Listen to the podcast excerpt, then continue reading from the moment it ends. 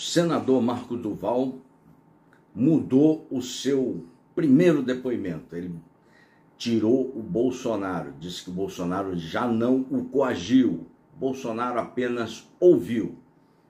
Ouvindo ou coagindo, ele coloca o Bolsonaro no olho do furacão. É a primeira vez que alguém coloca o Bolsonaro diretamente envolvido nos atos do dia 8. Muito grave tudo isso que aconteceu, está tendo desdobramentos. Aqui já subiu um conteúdo da primeira versão, onde ele dizia que o Bolsonaro tinha o, o tinha coagido.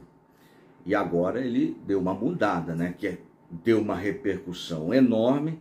Moraes mandou que ele prestasse os depoimentos o Bolsonaro se manifestou e o Bolsonaro confirmou essa reunião, essa tal reunião secreta entre Marcos Duval, Daniel Silveira e Bolsonaro. Bolsonaro, segundo o senador, ficou quieto, segundo o próprio Bolsonaro, ficou quieto a coisa comum entre Bolsonaro e o Marcos Duval. Marcos Duval, lembro que ele era da base do governo Bolsonaro, defendeu muito o Bolsonaro. Agora ele está tirando o corpo fora. Ele é meio, sei lá, ele vai para um lado, vem para o outro. Ele gosta de holofotes aí, ele bate, sai, sai, bate. É um cara meio controverso. Mas o ponto comum do Marcos Duval e do Bolsonaro, os dois jogaram para a tarraqueta do Daniel Silveira. Lembra do caso do Bruno, que pegou a Elisa e jogou para os cachorros? É, Bolsonaro e o Marcos Duval jogaram o Daniel, Daniel Silveira para os leões trucidarem. O Bolsonaro deu uma declaração coisa de maluco e o Marcos Duval disse que foi tudo arquitetado tramado pelo Daniel Silveira. Vai ter muitos de dobramento, a Polícia Federal pegou esse novelo de lã e vai puxando o fiozinho. Novelo de lã, quando você puxa o fiozinho, sei lá aonde esse fio vai dar. Fato é que coloca o Bolsonaro no centro das atenções dos atos do dia 8 o caldo entornou muito, muito mesmo, muito mesmo. A situação ficou bastante grave. Temos que acompanhar os próximos acontecimentos, o desenrolar disso tudo, das investigações.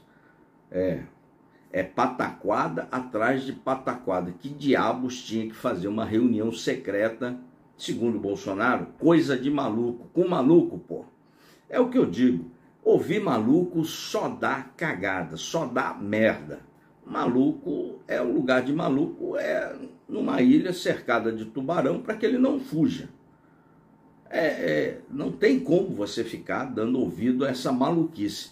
Essas maluquices todas desencadearam os atos do dia 8, que arrebentaram com a direita.